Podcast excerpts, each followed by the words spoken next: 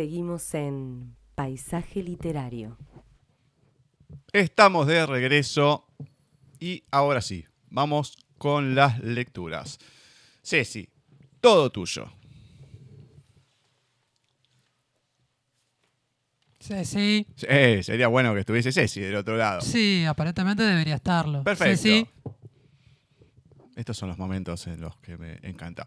Bueno, vamos a inaugurar, ya que Ceci no sabemos dónde está, con eh, los oyentes y tenemos un eh, relato en la voz de Marcela, que es de alguien que ya hemos leído en el programa, Jagger Jack, bueno, un, un conocido de, de Marce, así que se lo dedica también, quiso hacer una, una lectura de él, o sea que la escuchamos en primer término. Contigo. Lo supe cuando vi en tus ojos el mismo miedo que los míos tenían. Lo supe porque tu mirada reflejaba incertidumbre, pero también valentía. Supe que te quedarías cuando tus manos tomaron muy fuerte las mías. Contigo es más fácil luchar y enfrentar mis miedos, el dolor que me aqueja. Sabía que no me dejarías y de ser necesario me acompañarías al mismo infierno. Sé que esta lucha no es fácil, pero al final lo dijiste. Esta lucha es tuya y es mía. No sé por dónde vamos, al final de esta vamos a salir. Yo espada y tu escudo. No puedo perder. No importa de qué lado camines, solo camina conmigo. Creo que nunca te he escrito nada. Te debo un poema, una canción dedicada, un abrazo que te borre la tristeza que guardas. Este astronauta por el momento no viaja a las estrellas. Su nave se ha estrellado y la poesía no quiere salir. Estas letras y estos dedos se cansaron. Houston, tenemos problemas. Costará mucho tiempo, pero voy a salir. Contigo es que guardo mi única promesa, aquella que nos verá con el cabello teñido de blanco, los ojos cansados, la cara arrugada y el astronauta gritando Muy bien, muchacho. Lograste tu cometido y pudiste vivir. Sabía que esto no sería fácil, pero si es contigo, contigo puedo volver a reír. Jagger. Muy bien. Muy, muy bien. La verdad que le agradecemos a Marce, a Jagger. Esperemos que, que se esté recuperando. Que se recupere, mejor dicho. Y bueno, seguimos esperando textos y poesías de él. Bueno, a ver, Ceci. Sí, acá estamos. Muy bien, muy bien. Ahí apareció. Viva, viva. Bueno, eh, seguimos- ya inauguramos los oyentes con Marce. Seguimos contigo, Mar. Sí, sí. Bueno, vamos a leer eh, un texto de uno de nuestros oyentes que es muy bonito, un poema de Luis Alberto Bataglia, En tren de amarte. Pasan las estaciones, muchacha del desvelo. Me sobra la sonrisa, pero me falta el cielo. Tus ojos dicen ven, tu corazón no puedo. Multiplicas por cien y yo me quedo en cero.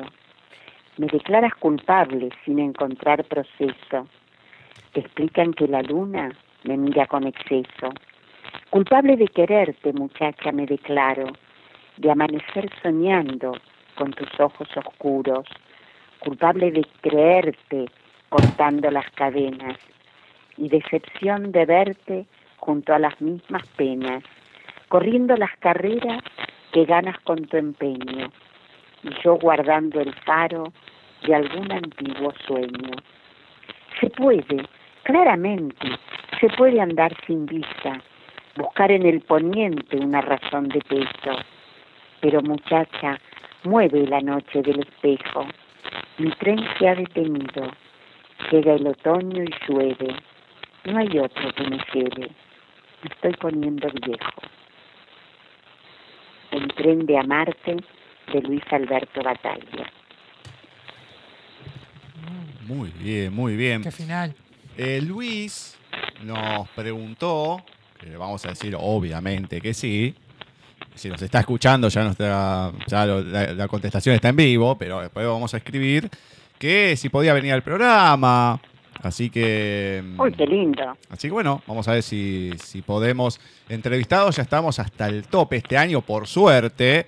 Tenemos algunos días programados entrevistas dobles, como la semana que viene, el 28.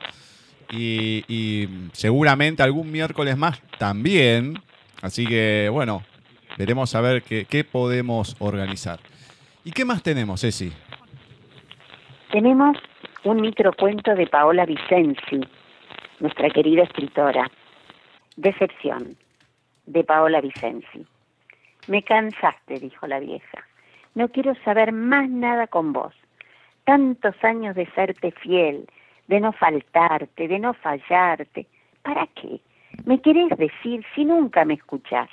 Estás sordo, sordo como una tapia, peor que yo. Qué tonta, qué tonta soy. ¿Cómo me hiciste perder el tiempo? ¿Cuánto hace que te vengo pidiendo lo mismo? A veces creo que te burlás, que te reís de mí. Sí, sí, con esa carita de bueno, con esa carita de yo no fui. En el fondo, te importa un pito. Ya no me engañás. Chau. Agarró la bolsa con el pan y las mandarinas que había apoyado en el piso, le dedicó a San Benito una última mirada cargada de desprecio y salió de la iglesia.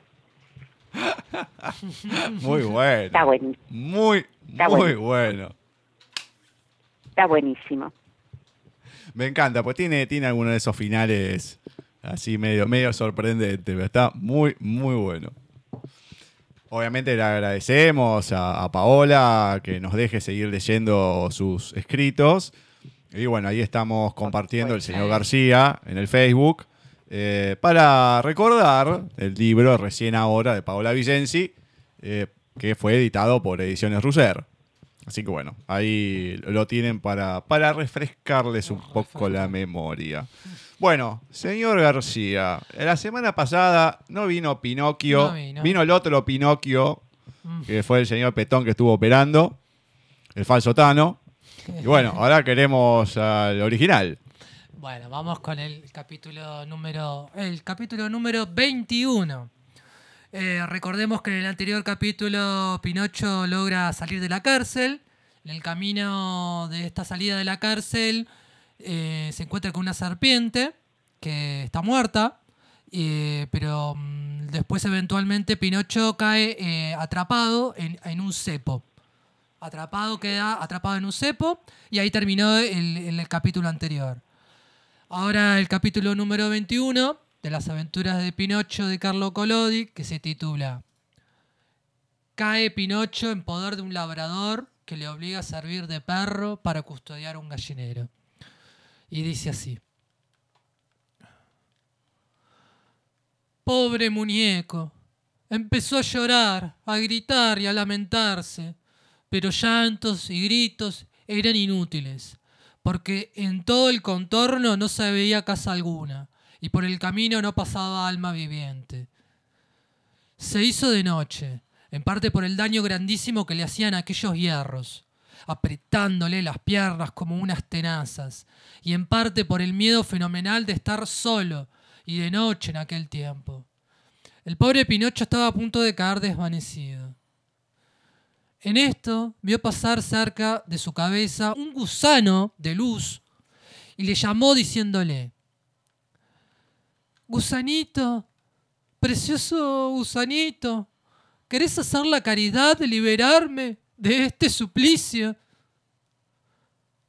Pobre muchacho, exclamó la luciérnaga acercándose compasiva para mirarle.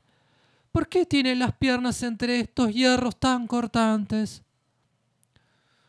Porque he entrado en este campo para coger un par de racimos de uva moscatel y... Pero, ¿esas uvas son tuyas? No. ¿Y quién te ha enseñado a tomar lo que no es tuyo? Es que tenía mucha hambre. Hijo mío, el tener hambre no es buena razón para apropiarse de lo ajeno. Es verdad, es verdad, exclamó Pinocho llorando, pero ya no lo haré más. En este momento fue interrumpido el diálogo por el ligerísimo rumor de pasos que se acercaba. Era el dueño del campo, que andaba de puntillas. Venía a ver si había caído en el cepo alguna de aquellas gardunias que le arrebataban los pollos durante la noche. Grande fue su asombro cuando al sacar una linterna que llevaba debajo del capote, vio que en vez de una garduña había caído un muchacho. ¡Ah! ¡Ladronzuelo! dijo el labrador encolerecido. ¿Con qué eres tú que me robas las gallinas? Yo no. Yo no. gritó Pinocho sollozando. Yo he entrado en el campo solo para tomar dos racimos de uvas. El que roba uvas es capaz de robar también gallinas. No tengas cuidado. Voy a darte una lección que no olvidarás en toda tu vida. Y abriendo el cepa, agarró al muchacho por el cuello y echó a andar camino de su casa. Al llegar frente a la puerta le dejó caer en una era que había casi a la entrada y dándole dos azotes le dijo, Ahora ya es muy tarde y quiero acostarme. Mañana te ajustaré las cuentas. Mientras tanto, como hoy se ha muerto el perro que me hacía guardia de noche, voy a ponerte en su puesto. Me servirás de perro guardián. Después de decir eso, le puso al cuello un grueso collar de cuero, erizado de púas de hierro, y se lo apretó de modo que no pudiera quitárselo por la cabeza. El collar estaba sujeto a una larga cadena de hierro, esta la pared por el otro extremo. Si llueve esta noche, dijo el labrador, puedes meterte en esta caseta de madera. Ahí está la paja que ha servido de cama a mi perro durante cuatro años. Ah, procura estar bien alerta. Y si vienen los ladrones, ladra muy fuerte. Hecha esta última advertencia, entró el labrador a su casa y cerró la puerta con cerrojo, mientras que el desgraciado Pinocho, más muerto que vivo, quedaba solo en la era, tiritando de frío, de hambre y de miedo. De vez en cuando trataba rabiosamente de meter las manos por entre aquel collar, que le apretaba horriblemente la garganta. El pobre muñeco decía llorando.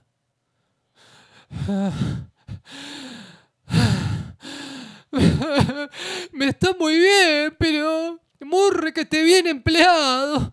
He querido hacer vida de perdido, vagabundo. He seguido los consejos de las malas compañías.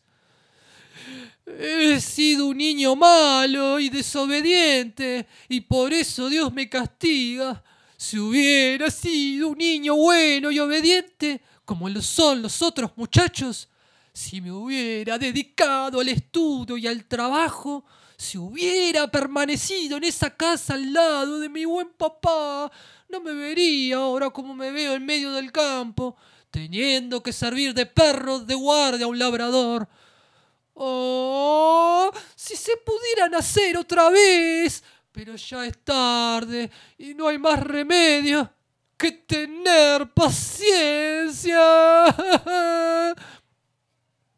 Después de este pequeño desahogo que realmente le salía del corazón, se metió en la perrera y muy poco después se quedó dormido. Y ahí termina el capítulo número 21. Cae Pinocho en poder de un labrador que le obliga a servir de perro para custodiar un gallinero de las aventuras de Pinocho de Carlo Collodi. Dios mío, la verdad que este pibe no, no, no cambia más. No pega una. No, no, no, es increíble. Es increíble. Pobrecito. Ah, sí, pues. Bueno, mejor no digo nada. Vamos a ir con eh, nuestra Lorena Pronsky del día en la voz de Vanina. De repente te agradezco y te confieso mi milagro cuando me doy cuenta que abrazás mis heridas sin ningún miedo a que se te claven mis espinas. Eso sí es saberse bien amado. Ver cómo te comes mi veneno sin miedo a contagiarte, solamente para que mi propio trago me resulte menos amargo.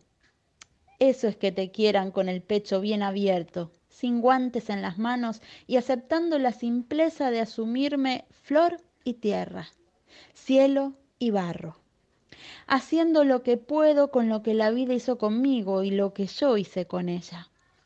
A veces, siendo capaz de todo y otras veces, sin ganas de latir, ni siquiera a tu lado. Eso es que te quieran bien, en lo que soy y en lo que no puedo llegar a ser, ni hoy, ni mañana, ni quizá nunca. Querer bien. En silencio, con la queja en el bolsillo y sin pedirme nada a cambio. Sos la suerte que tengo, la incondicionalidad que me regaló el destino, la casualidad hermosa de habernos mirado y no solo de habernos visto, la inocencia de tu amor sublime, de elegirme entera en cualquiera de mis lados. Lorena Pronsky. Hmm, en cualquiera de mis lados. Bueno, ¿Está bien? se creerá un dado. Perfecto. Eh, le agradecemos a Molina que estuvo cumpliendo años, que estuvimos saludando y todo el jueves pasado. Así que bueno, un año más. Tipo la, la canción de José Vélez, un año más. Qué tipo raro es. Bueno, eh, sí, sí.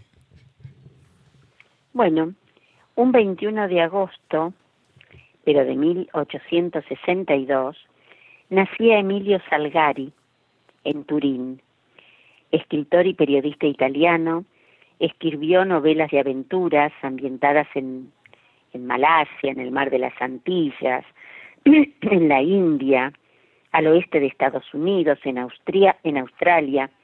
Creó muchísimos personajes, pero quizás el que más se recuerda sea Sandokan, el tigre de la Malasia. Voy a hacer un, una síntesis que está en la contratapa del libro y vamos a dejar eh, para otro día que tengamos más tiempo la lectura de una parte del primer capítulo, si les parece. Las aventuras de Sandokan tienen lugar en el sudeste de Asia, Borneo, Malasia y la India, a mediados del siglo XIX. Sandokan es un príncipe de Borneo que ha jurado vengarse de los británicos, quienes lo despojaron de su trono y asesinaron a su familia. Por eso se dedica a la piratería con el sobrenombre de Tigre de la Malasia, para lo que cuenta con la fidelidad incondicional de una tripulación compuesta tanto de malayos como de dayacos de Borneo. Y esta es la historia que mucho tiempo atrás eh, se leía más que ahora, obviamente, de el exquisito Emilio Salgari. Bien, Muy bien, Habrá muy que- bien. Habrá que tenerlo en cuenta. Sí. Bueno, antes de pasar al señor Y García. ya vamos a leer. Ya vamos a leer una parte. Pero por favor, todavía extenso. eh, vaya preparando para el año que viene lo de, lo de Wimpy, ¿eh? Que espero que seguro. miércoles tras miércoles haya algún texto de él. Por favor. Muy bien. Que tuvo mucha repercusión la, la lectura esa. Estuvo muy bueno. Muy, muy buena. Bueno, antes de pasar al señor García y luego a la, a la nueva entrega de la literatura lésbica, vamos a ir con la película de esta semana. Una vez un bichín existió. El que vio la película claramente sabe de qué estamos hablando con esa música. 1998. A Bugs Live. Bichos, una aventura en miniatura.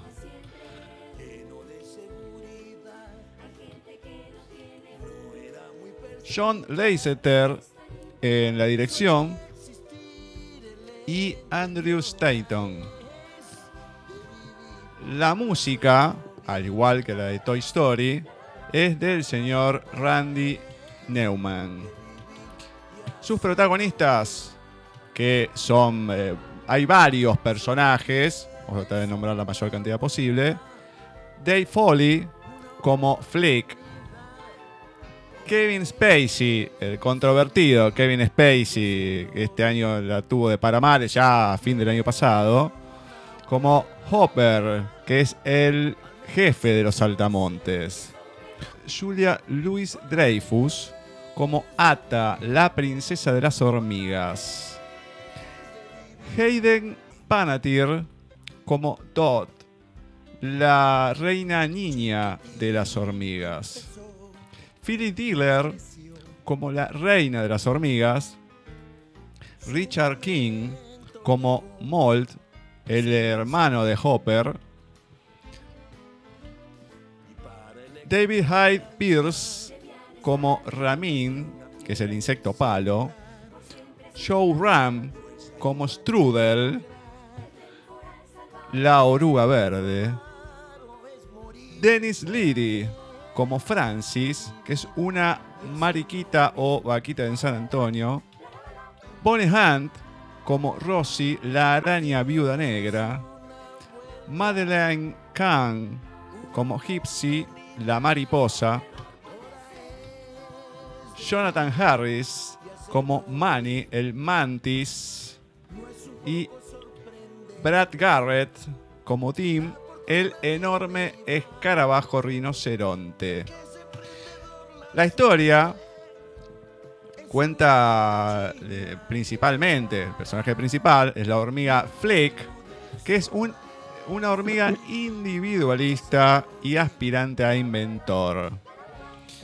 En la colonia de hormigas en la que vive, se siente diferente y están constantemente eh, siendo hostigados por una banda de saltamontes. Los que una vez eh, por temporada llegan a buscar el tributo.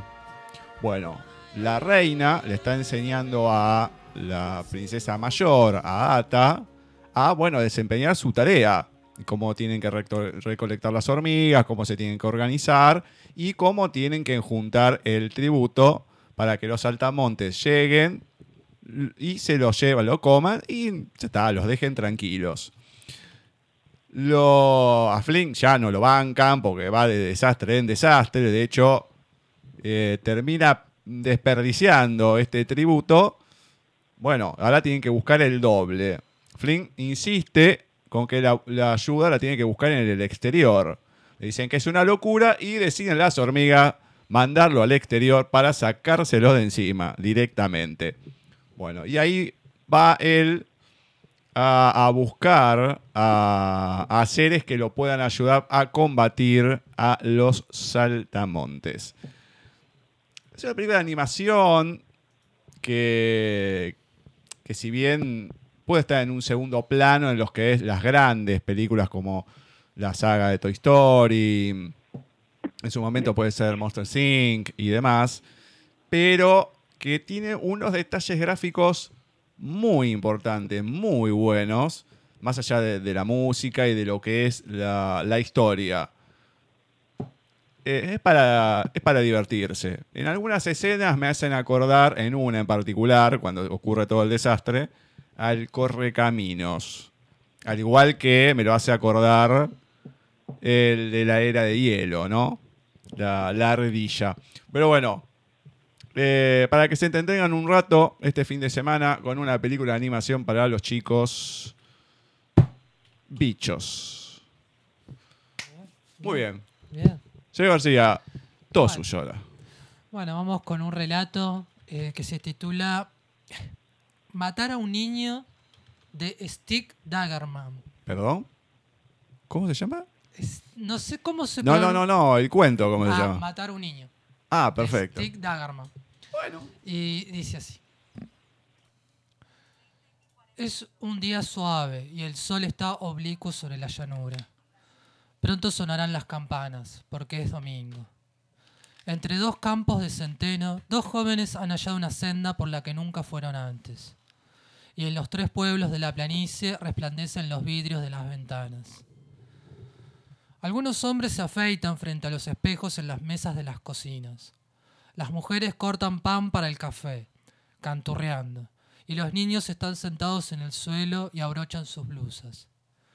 Es la mañana feliz de un día desgraciado, porque este día un niño será muerto. En el tercer pueblo, por un hombre feliz. Todavía el niño está sentado en el suelo y abrocha su camisa. Y el hombre que se afeita dice que hoy darán un paseo en el bote por el riachuelo. Y la mujer canturrea y coloca el pan recién cortado en un plato azul. Ninguna sombra atraviesa la cocina. Y sin embargo, el hombre que matará al niño está al lado de la bomba de benzina roja, en el primer pueblo. Es un hombre feliz que mira en una cámara y en el cristal ve un pequeño carro azul y a su lado a una muchacha que ríe. Mientras la muchacha ríe y el hombre toma la hermosa fotografía, el vendedor de benzina ajusta la tapa del tanque y asegura que tendrán un bonito día. La muchacha se sienta en el carro y el hombre que matará al niño saca su billetera del bolsillo y comenta que viajarán hasta el mar. Y en el mar pedirán prestado un bote y remarán lejos, muy lejos. A través de los vidrios bajados oye la muchacha en el asiento delantero lo que él habla. Ella cierra los ojos, ve el mar y al hombre junto así en el bote. No es ningún hombre malo, es alegre y feliz. Y antes de entrar en el carro se detiene un instante frente al radiador que centellea al sol. Y se goza del brillo y del olor de benzina y del ciruelo silvestre. No cae ninguna sombra sobre el carro y el refulgente para choques no tiene ninguna holladura y no está rojo de sangre. Pero al mismo tiempo que en el primer pueblo, el hombre cierra la puerta izquierda del carro y tira del botón de arranque. En el tercer pueblo, la mujer abre su alacena en la cocina no encuentra el azúcar.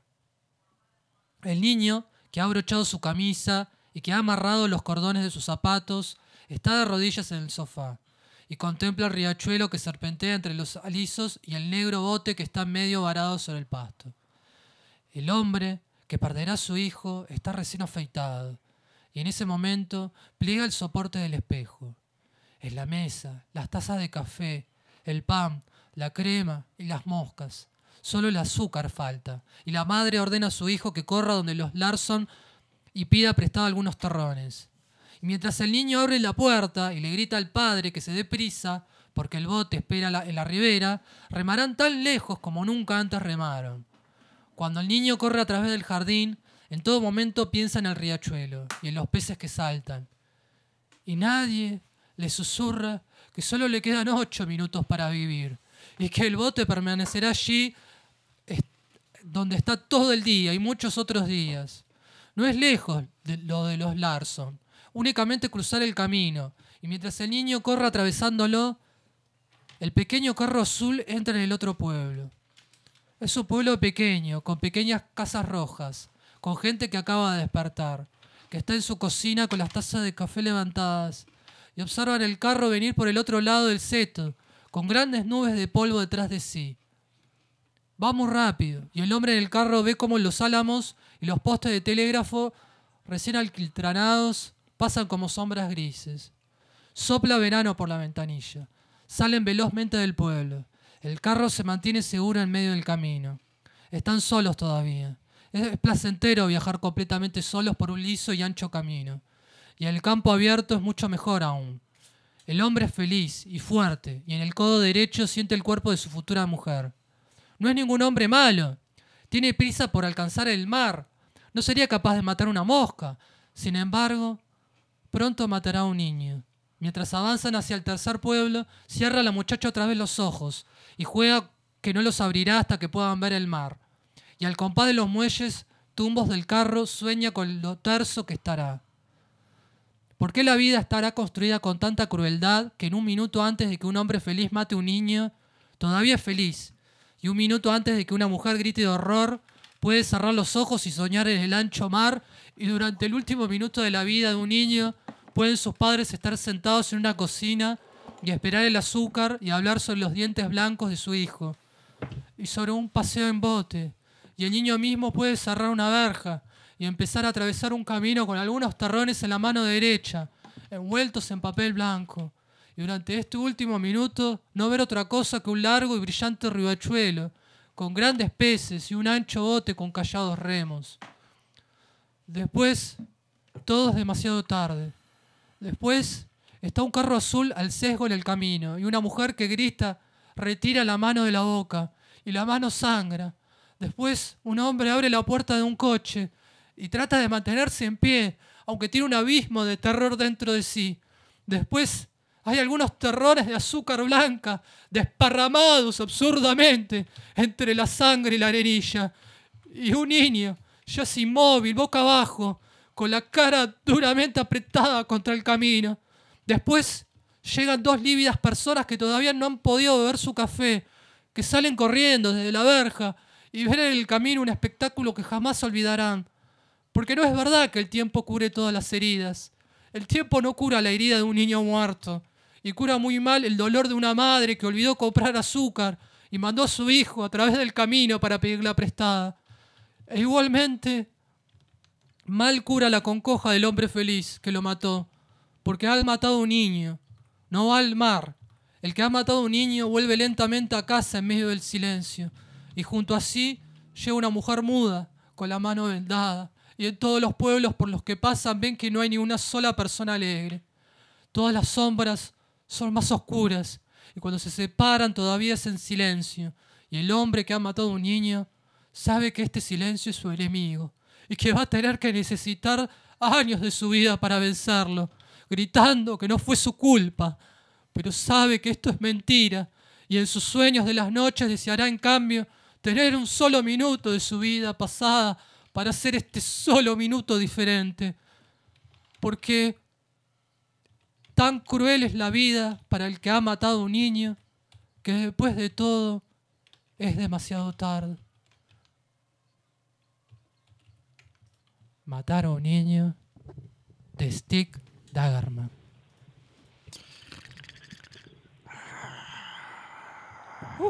Hacía mucho no teníamos nada de esto que trajera.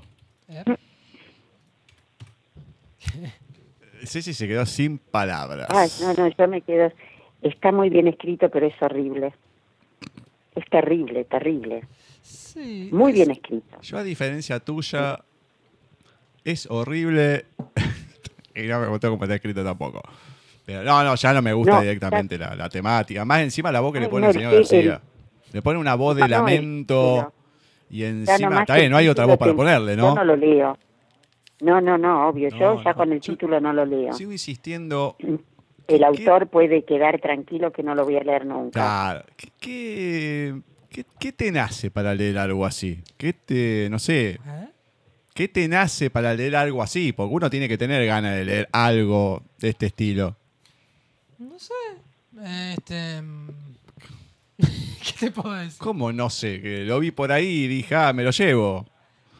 Ya, Es un título, es un título un poco sensacionalista, parece el título de- del cuento, ¿no? Digo, no sé si el título está bueno. Es horrible. sí. No, no está para Yo nada. creo que bueno. sería otro, estaría bueno que tenga otro título. Pero Y bueno, otro final. Sí, Y otro final. y otro contexto. Y principio. y otro Nudo y desenlace. Eh, puede ser. Ay, Dios. O sea, otro cuento, básicamente. Bueno, vamos a ir a una nueva entrega, en este caso la segunda, de literatura lésbica que no nos trae, no los comparte Laura Rodríguez.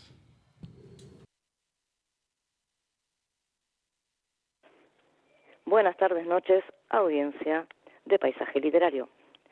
Esta es una nueva entrega de la sección de literatura lésbica. Mi nombre es Laura Rodríguez y hoy les voy a hablar de un libro de la escritora Miss Jinsey llamado La tentación vive al lado. En referencia a la autora, es una chica nacida en Málaga que de muy pequeña tuvo una relación con la lectura y a partir del año 2011 ella comienza a publicar en sitios de lecturas online relatos eróticos.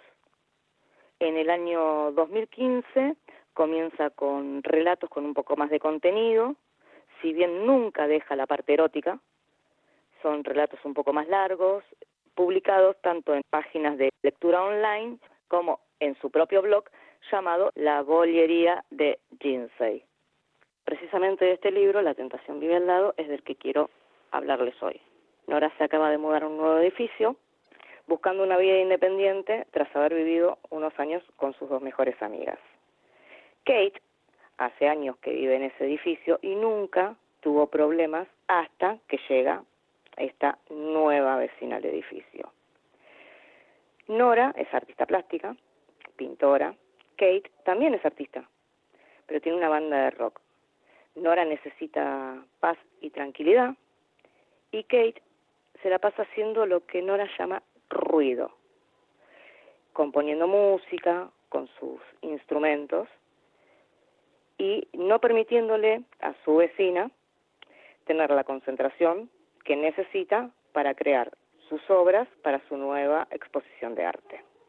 En principio, las dos vecinas aparentan no tener nada en común, pero con el tiempo se llegan a dar cuenta de que la tentación no solo vive abajo. Este es el primer libro auto publicado por Miss Shinsei y lo pueden encontrar en Amazon. Y a diferencia de Cosas del Destino, libro del cual hablé la semana pasada, este tiene mucho más contenido erótico. Les voy a contar una partecita del principio más que nada de la novela para que vean la relación entre ambas vecinas. En su primer noche en el departamento, Nora, tratando de relajarse, se pone a ver una serie de televisión y de repente escucha que del departamento de al lado empieza a salir ruido, música, obviamente se molesta y llama a la policía. A la noche siguiente estaba tratando de, de pintar para su exposición y otra vez escucha a la vecina tocando la guitarra. Cansada ya de no poder concentrarse ni en mirar una serie, ni en comer tranquila, ni en hacer nada en su departamento, va y le golpea la puerta. Y la amenaza con llamarle a la policía. Ahí es cuando la vecina se da cuenta, la persona por la cual había tenido que suspender lo que estaba haciendo, era justamente su vecina al lado. Se va Nora del departamento de, de Kate, por un momento se hace silencio y a los dos minutos empieza a sonar la batería. Entonces, Nora vuelve a salir enojada del departamento, le dice como que son dos personas adultas que por favor se comportarán como tal, a lo cual Kate le contesta, comportémonos como personas adultas, no como viejas de 80 años. Y ahí empieza como una guerra entre ambas vecinas. Una guerra que puede llegar a terminar uniendo la pintura y la música. Esta novela fue autopublicada por Miss Jinsei y se puede encontrar en Amazon, www.amazon.com o para más información www.boleriadejinsei.com. Nos volveremos a escuchar en la próxima entrega de esta sección de literatura lésbica aquí en Paisaje Literario. Muy bien, muy bien. Interesante, está bueno. Le agradecemos a, a Laura por esta nueva entrega. Eh, qué, qué fea expresión. Como dos, como, no como viejas de 80 años. Qué, qué fea esa expresión. Es lo único que tengo para decir. Lo único que tengo para decir. Bueno, como les comentaba anteriormente, no vamos a tener la semana que viene, lamentablemente, ninguna de nuestras secciones habituales, ni película, ni Pinocchio, ni nada por el estilo, porque tenemos una jornada doble de entrevistas. Una, una en vivo y la otra grabada. Así que viene bastante intenso en ese sentido. A- años que no hemos tenido casi entrevista porque no conseguimos y este año explotamos de ella por suerte. Muy bien, Ceci. El final es todo tuyo. Bueno, vamos a cerrar con una poesía de Antonio Machado, eh, que además de ponerles título, las numera. Este es el poema número 82, Los sueños. El hada más hermosa ha sonreído al ver la lumbre de una estrella pálida, que en hilo suave, blanco y silencioso se enrosca al uso de su rubia hermana. Y vuelve a sonreír, porque en su rueca el hilo de los campos se enmaraña. Tras la tenue cortina de la alcoba está el jardín envuelto en luz dorada. La cuna casi en sombra. El niño duerme. Dos hadas laboriosas lo acompañan, hilando de los sueños los sutiles copos en ruecas de marfil y plata. Los sueños de Antonio Machado. Muy lindo, muy bueno. Bueno, Antonio Machado, ¿no? Claro está. Es Antonio Machado. Sí. Muy bonito. Muy bien. Así que los, los enumera, mm, o sea, Sí. todo, o sea, Son- tipo opus son tanto. alrededor de todos son alrededor de doscientas y pico de poesías. Ah, muy bien. Las Bueno, poesías completas. genial. Sí, Le sí. pone como si fuera en la música el, el opus. Claro, tienen este con números romanos. Los este están enumerados con números romanos y debajo el título. Bueno, muy bien. Bueno. Perfecto. Lindo para cerrar el programa del día de hoy que tuvimos de todo. Entrevista en vivo, todas las secciones, Pinocho, películas, Lorena Pronsky, eh, literatura lésbica. Bueno, cada vez, dentro de poco, yo creo que ni, vengo.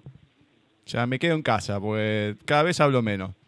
Me, voy a limitar a, a grabar algún saludo y ya está. Cada vez metemos más gente, así que me encanta, me encanta. Bueno, Ceci, muchísimas gracias. No, gracias a ustedes, chicos, a Mimi por haber estado y bueno, y a nuestros oyentes y nos estaremos viendo el próximo miércoles si Dios quiere. Besos, Ceci. Muchísimas gracias, señor García. Perdón, perdón que le- me quedé ahí No, porque no venía que- embalado. No hay qué, Gusti. Nos vemos en el próximo programa. Bueno, eh, muchísimas gracias a todos por un nuevo programa y bueno, nosotros nos encontraremos el próximo miércoles en otro programa de Paisaje Literario.